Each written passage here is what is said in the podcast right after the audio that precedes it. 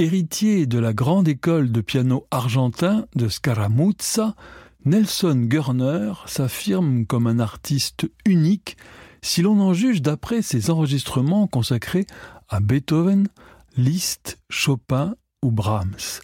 Sa grande rigueur musicale se combine avec un sens de la belle sonorité et une riche sensibilité que l'on peut sentir dans ce deuxième volet d'un entretien qu'il nous a accordé lors de son dernier passage à Paris.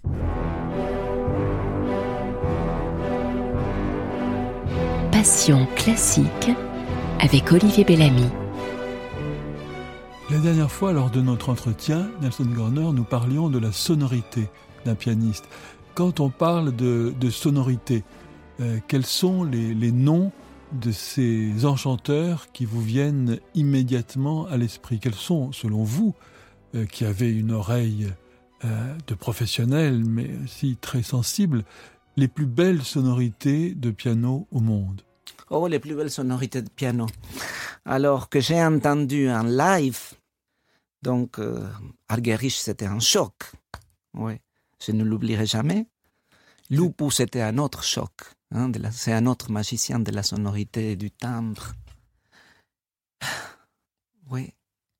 Nelson Freire, incroyable. Il a un son phénoménal. Et dans les disques, bon, mes grands chocs, c'est quand j'ai découvert Horowitz, naturellement. J'avais 13-14 ans. Je ne pouvais pas croire qu'un piano pouvait sonner de cette manière-là, avec cette palette fabuleuse. Oui. Mais après, j'ai entendu aussi des pianistes comme Horchowski, que j'ai adoré. Schnabel, qui avait un son d'une rondeur et d'une plasticité inouïe, et un son orchestral. Rachmaninoff lui-même. Ce sont peut-être les plus belles sonorités de piano.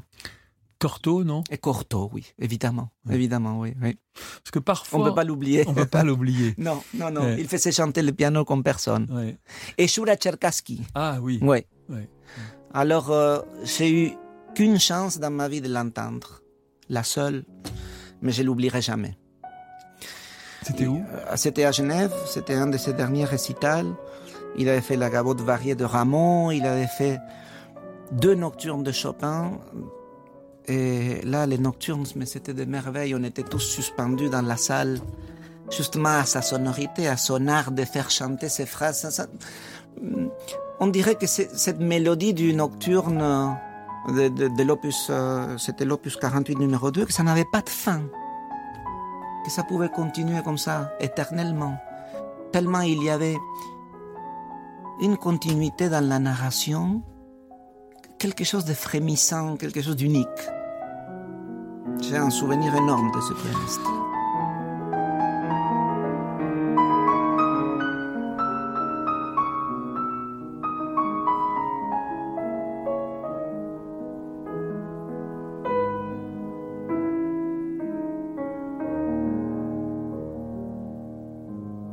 C'est bien que vous parliez de narration, Nelson Garner, parce que certains qui nous écoutent pourraient se dire, bon, peut-être que la beauté, comme ça, comme il y a des beautés froides, comme au cinéma, il y a des beautés mannequins et des beautés actrices, hein, c'est-à-dire des, des beautés qui racontent quelque chose, des beautés qui quelquefois ne sont pas forcément belles.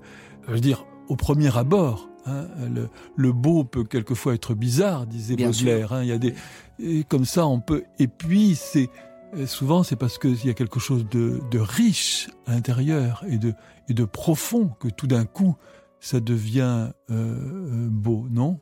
Oui, bien sûr. Euh, là, quand, on parle du beau, encore une fois, je pense que il faut le définir par rapport à son contexte. Est-ce que ce contexte vous parle ou pas?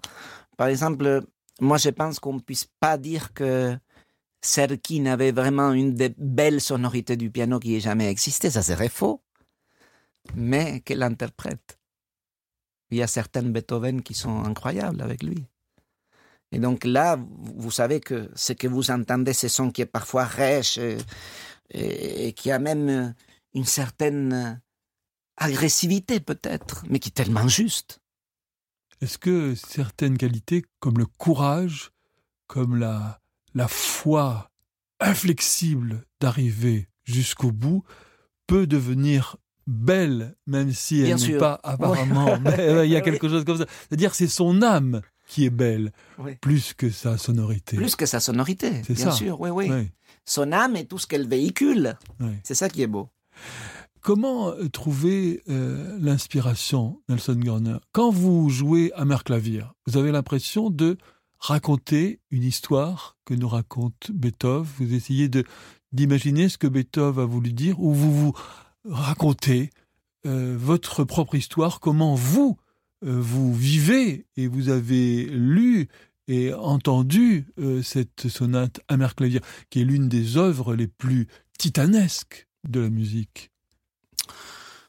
Je pense que une interprétation idéale et dans le meilleur des mondes devrait avoir justement cet alliage profond entre ce que la partiture vous dit à vous, hein, parce que euh, on ne peut pas être très littéral avec la, avec la partition, parce que ça ne veut rien dire.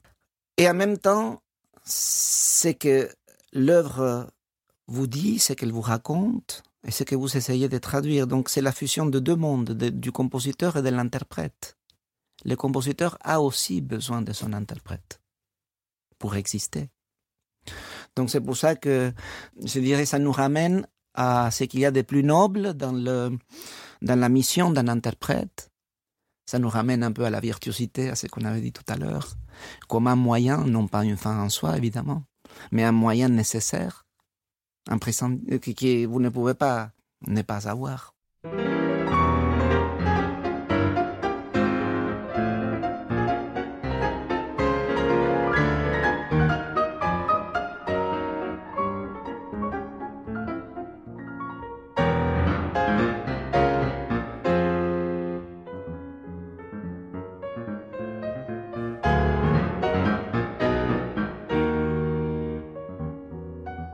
Quand on est musicien comme vous, musicien classique, Nelson Garner, il faut savoir parler aux morts, les interroger, lever les yeux vers le ciel et puis euh, entendre la voix des anges, comme disait Schumann. Ce que vous dites, ça me parle parce que, bon, à la base, je suis quelqu'un qui a beaucoup de problèmes à accepter la mort. Déjà, la mort de, de ce que j'ai profondément aimé dans ma vie. Je continue à leur parler. Donc, euh, soit que je lève les, yeux vers le ciel ou je le fais à moi. Donc, euh, est-ce que c'est pas un peu pareil, quelque part, justement, oui. Euh, combien de fois vous êtes seul, vous êtes en train d'étudier votre morceau, et des fois vous sentez que peut-être là vous avez touché à quelque chose, oui, qui est vrai, qui est juste. Et ça, c'est, ça vous donne des ailes. Et là, je pense que vous êtes en communication quelque part avec eux, justement.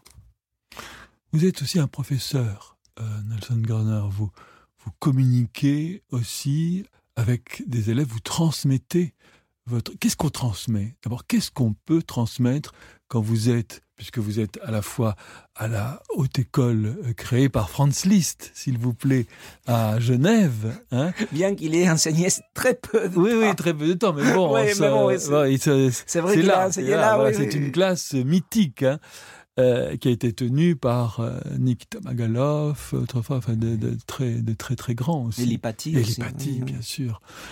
Qu'est-ce qu'on peut transmettre? D'abord, qu'est-ce qu'ils viennent chercher auprès de vous? Et est-ce qu'ils trouvent ce qu'ils étaient venus chercher ou est-ce qu'ils trouvent autre chose qu'ils ne soupçonnaient pas? Euh, Ah, quand ça, ça arrive, c'est merveilleux. quand ça dépasse les attentes. Hein. Des deux côtés, parce que c'est évidemment un rapport qui se fait toujours à deux, comme toujours dans la vie. Et hum, moi, j'apprends aussi beaucoup de mes élèves. Parce que des fois, ils, ils viennent avec une idée, un concept auquel je n'avais pas pensé. Et si je ne l'aime pas, cette idée-là, je dois être capable de, quand même de justifier pourquoi. Et qu'est-ce que je ressens véritablement? Ou est-ce que c'est lui qui a raison ou elle? Alors ça, me remet en question, vous voyez? Et je trouve que ça, c'est merveilleux et enrichissant. Si vous allez là pour donner votre cours et dire, bah, ici, vous mettez un, un coup de pédale plus généreux ou vous faites plus de nuances, ça, c'est à la portée de n'importe qui. Mais je pense que quand il s'agit de toucher à l'énergie qui est vitale de la récréation, alors là, ça, ça demande un investissement énorme.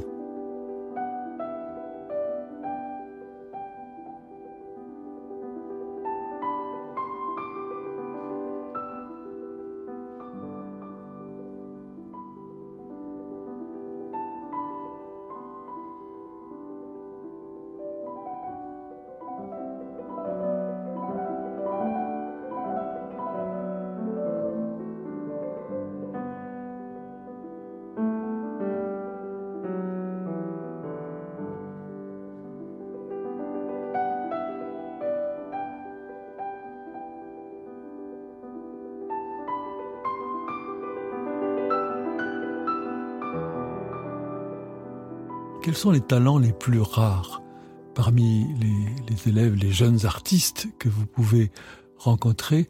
Qu'est-ce qui fait que quelqu'un, à un moment donné, aura quelque chose de d'unique de, C'est une histoire de sensibilité C'est une histoire de, de quoi? C'est une histoire premièrement de sensibilité, à l'état pur, et de l'intelligence. Parce que je vois aussi que quand vous dites quelque chose à quelqu'un, si cette personne le fait sien, hein, il se l'approprie ce que vous dites, pas parce qu'il croit en vous seulement, ou parce qu'il croit en vous, mais parce que il devient quand même une partie intégrante de sa façon de faire de la musique. Et alors là, c'est le vrai talent. Et alors vous n'avez pas besoin de rabâcher sans cesse les mêmes choses, parce que vous savez hein, que la personne a compris. Au début, quand je vous ai rencontré, Nelson Groner, vous étiez, au passiez, euh, c'est même Martha Argerich qui me l'avait dit, ah, quand il joue Liszt, il est incomparable. Vous passiez pour vraiment un grand listien. Vous l'êtes toujours, mais depuis, on a découvert vos Chopin, vos Brahms, vos Beethoven, tant d'autres choses. Mais est-ce que vous diriez que Liszt, il a encore quelque chose qui mérite d'être découvert, qui est toujours un peu à défendre? Est-ce qu'il est apprécié pour ce qu'il est ou pas assez connu encore Pas assez à mon goût, non, non. Et ça me révolte, à vrai dire, parce que je trouve que même souvent parmi des musiciens, hein, on a encore cette image de liste euh, euh, très superficielle, n'est-ce pas? On pense qu'aux rhapsodies hongroises, on pense euh, aux difficultés incroyables de certaines des études d'exécution transcendante. Mais on ne voit pas justement l'aspect qui dépasse tout ça des listes. Et cet aspect, il est bel et bien là, oui.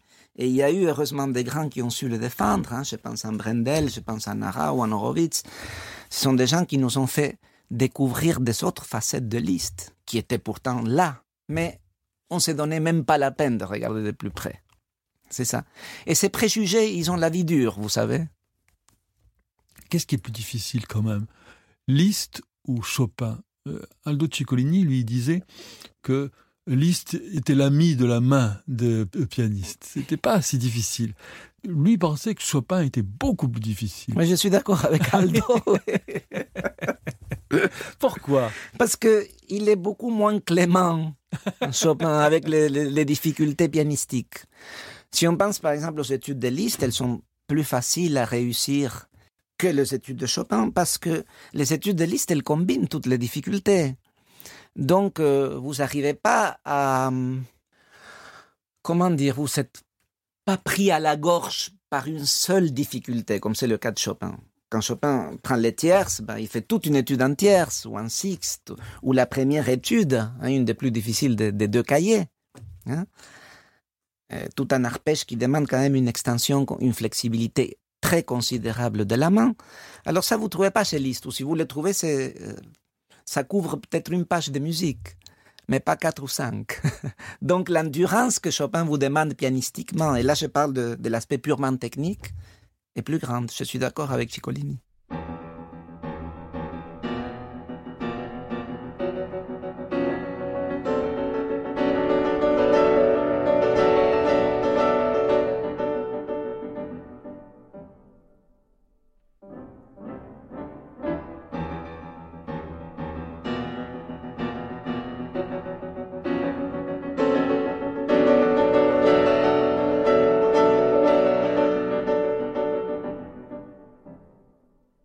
Vous êtes aussi professeur, Nelson Gruner, à l'école de euh, Barenboim Saïd.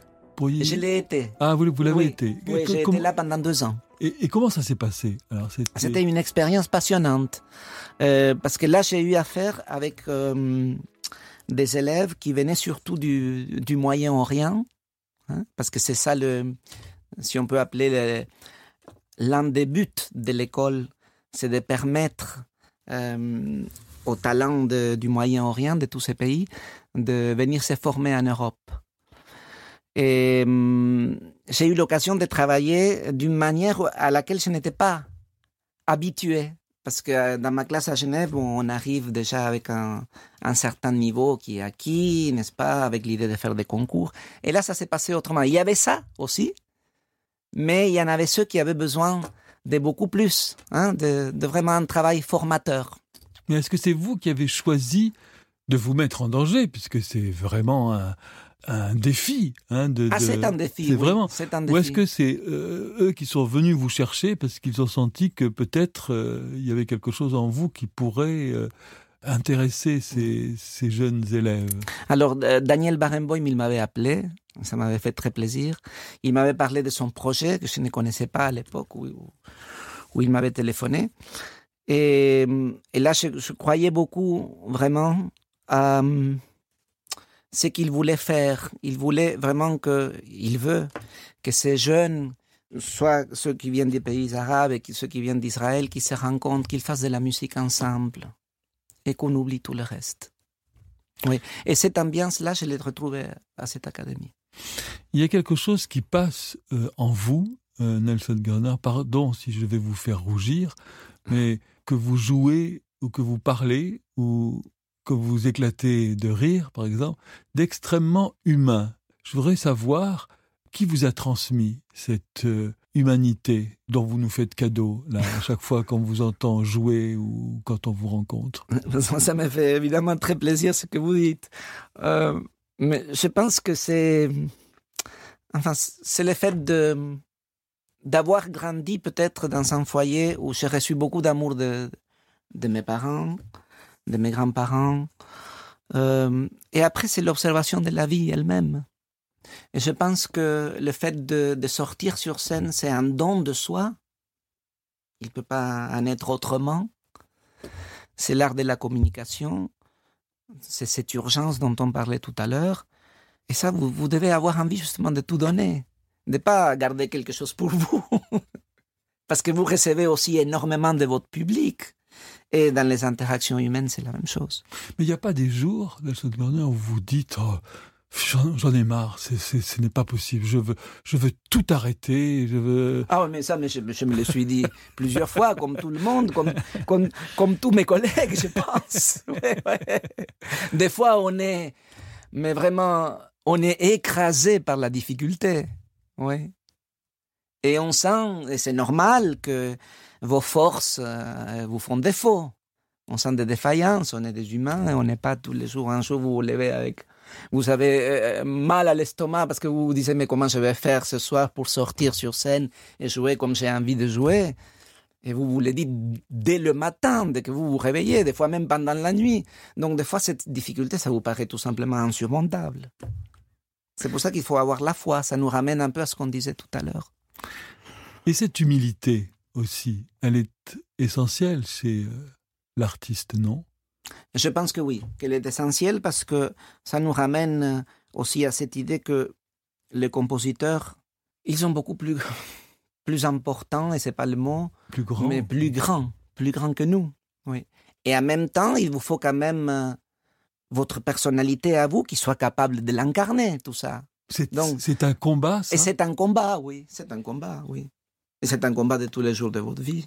C'est un combat avec quoi? Avec, avec son orgueil, avec ce, son ego, avec son... Avec tout ça en même temps. L'orgueil et l'ego, oui. Vous devez avoir certes un peu d'ego, parce que sinon vous ne pouvez pas sortir sur scène. Mais c'est l'ego dans ce qu'il a de meilleur. Et plutôt que l'ego, ça serait, comme on disait tout à l'heure, la foi et le fait que vous y croyez. Et vous y croyez tellement que vous ne pouvez pas faire autrement que le donner, le communiquer. Est-ce qu'il y a une musique Nelson Garner, que vous voudriez entendre avant de mourir et de retrouver tous ceux que vous aimez et qui sont partis? Ah, Je pensais, il m'est arrivé des fois de penser à ça. Alors, euh, j'avais pensé à, à, deux impromptus de Schubert. Ah, j'avais pensé au, au, sol bémol majeur de l'opus 90, de l'opus 90. Qui est lent, qui ouais, est si ouais. beau, avec une des plus belles mélodies jamais écrites. Ah, jamais écrites, oui, j'avais pensé à ça. Parce que je me suis dit, ben, avec ça, je partirai en paix. Probablement, oui.